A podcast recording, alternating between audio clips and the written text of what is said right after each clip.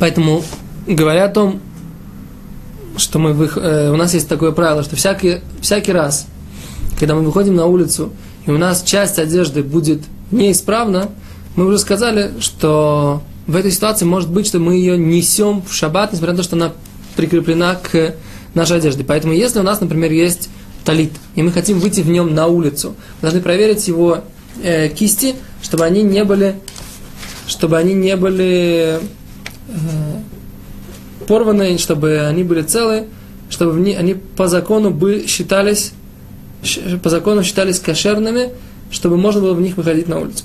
Теперь точно так же, то же самое можно сказать по поводу э, пуговиц на пиджаке, пряжек на э, ботинках или э, лентах и других каких-то части, частях нашей одежды, они все должны быть целые. Например, даже если у нас есть э, вот эта вот вешалка для пальто, и она оторвалась, и мы собираемся ее исправить.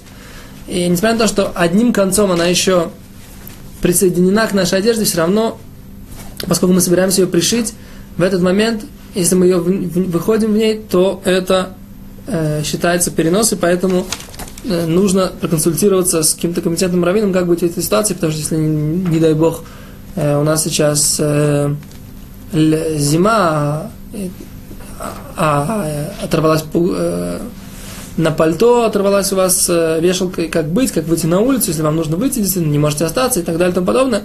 Как быть в этой ситуации? Э, как поступить? Это нужно проконсультироваться с компетентным раввином. Может быть, можно ее взять английской булавкой прикрепить. Когда это можно, когда это нельзя. Это как бы в рамках нашего урока мы не можем сказать. Э, может быть, можно взять пальто у кого-то другого, это понятно. Может быть, можно остаться ша- до конца шаббата, это тоже понятно. Но иногда бывают всякие разные ситуации. А если нет равина, как быть в этой ситуации? Э, ну, тогда, наверное, нужно, если э, связаться с раввином до шаббата как-нибудь человек, который находится в этой ситуации, потому что действительно в, в рамках нашего урока мы не можем охватить этот вопрос. Э,